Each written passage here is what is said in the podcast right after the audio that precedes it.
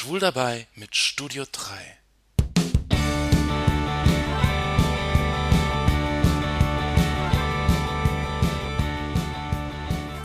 Anfang der Woche hat Apple eine Anti-Schwulen-App aus dem amerikanischen App Store entfernt, die für die Bekehrung homosexueller Männer warb. Die Zulassung der App sorgte für einen Sturm der Entrüstung. Eine 150.000 Unterschriften starke Petition und für erneute Kritik an Apples Zulassungsverfahren, das bereits der Planet Romeo App zu schaffen machte und sie für Monate aus dem App Store verschwinden ließ. Doch was steckt hinter der Idee, man könnte Schwule bekehren und auf den richtigen Weg zurückführen? Wie heißt es so schön? There's an app for that. Doch äh, wer und was steckt dahinter? Heutzutage hört man ja überall, wie normal und selbstverständlich es ist, seine Homosexualität auszuleben.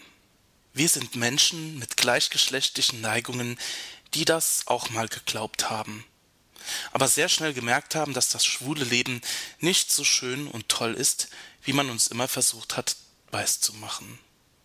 Diesen Text habe ich im Internet entdeckt. Wir, das ist die Ex-Gay-Bewegung. Sie spricht vor allem in den USA Leute an, die schlechte Erfahrungen mit dem Schwulsein gemacht haben. Männer, die eine gescheiterte schwule Beziehung hinter sich haben, Männer, die wegen ihrem Schwulsein gemobbt wurden oder noch gar nicht geoutet sind, oder Schwule, die mit den Sexualvorstellungen anderer Schwule nicht klarkommen, unglücklich sind, enttäuscht wurden und sich nach der scheinbar heilen Ehewelt ihrer Eltern sehnen. Mit der schwulen Welt sind sie meist nicht zurechtgekommen, haben nicht ihren eigenen Weg finden können. Man muss ja nicht alles mitmachen und toll finden in der schwulen Welt. Aber manche haben das nicht erkannt. Manche glauben gar, man könnte sich umpolen lassen. Wir sehen homosexuelles Handeln ebenso wie jeglichen außerehelichen Sex als sündhaft an. Dementsprechend ist das Gegenteil von Homosexualität erstmal nicht Heterosexualität, sondern Gehorsam. Ex-Gays sind also keine Neu-Heteros, sondern einfach Menschen, die ihre Sexualität im Griff haben. Wir lassen uns nicht von unserer Lust beherrschen. Bei vielen endet dies tatsächlich in der Heterosexualität, muss es aber nicht. Wir wissen, dass sich niemand seine sexuelle Orientierung einfach so aussucht. Wir können uns aber sehr wohl aussuchen, ob wir danach leben oder sie bewusst in Kauf nehmen. So sagen das die Ex-Gays. Homosexuality doesn't have to last a lifetime.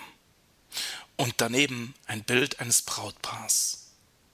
Die Ex-Gay-Bewegung hat ihre ganz eigenen Vorstellungen und Theorien. Die Ex-Gays sind der tiefen Überzeugung, dass es so etwas wie Homosexuelle gar nicht gibt höchstens Heterosexuelle mit gleichgeschlechtlichen Neigungen. Sie wollen Menschen helfen, ihre Neigungen in den Griff zu bekommen und ein gottgefälliges Leben zu führen. Ex-Gays glauben, dass sexuelle Handlungen durch den Willen kontrollierbar seien, dass man selbst entscheiden kann, ob man etwas sexuell anziehend findet oder nicht, dass man Homosexualität unterdrücken und somit hinter sich lassen kann. Für Ex-Gays sind Homosexualität und Heterosexualität nicht gleichwertig. Sie spielen mit Bildern und Vorstellungen von Hochzeit, Familie und eigenen Kindern, Dingen, nach denen sich viele Schwule sehnen. Dinge, die man als Schwuler in der Regel nicht haben kann.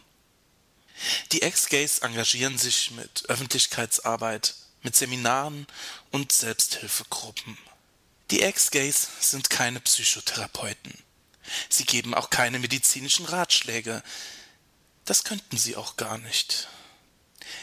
In der wissenschaftlichen Fachwelt wird der von der Ex-Gay-Bewegung propagierte Versuch der Therapie von Homosexualität als unsinnig, sogar potenziell schädlich für die Betroffenen eingestuft. Der Versuch der Änderung des Sexualverhaltens und die damit einhergehende Selbstverleumdung führen häufig zu schweren Depressionen, großen Selbstwertproblemen und können sogar bis zum Selbstmord der Betroffenen führen. Gefährlich.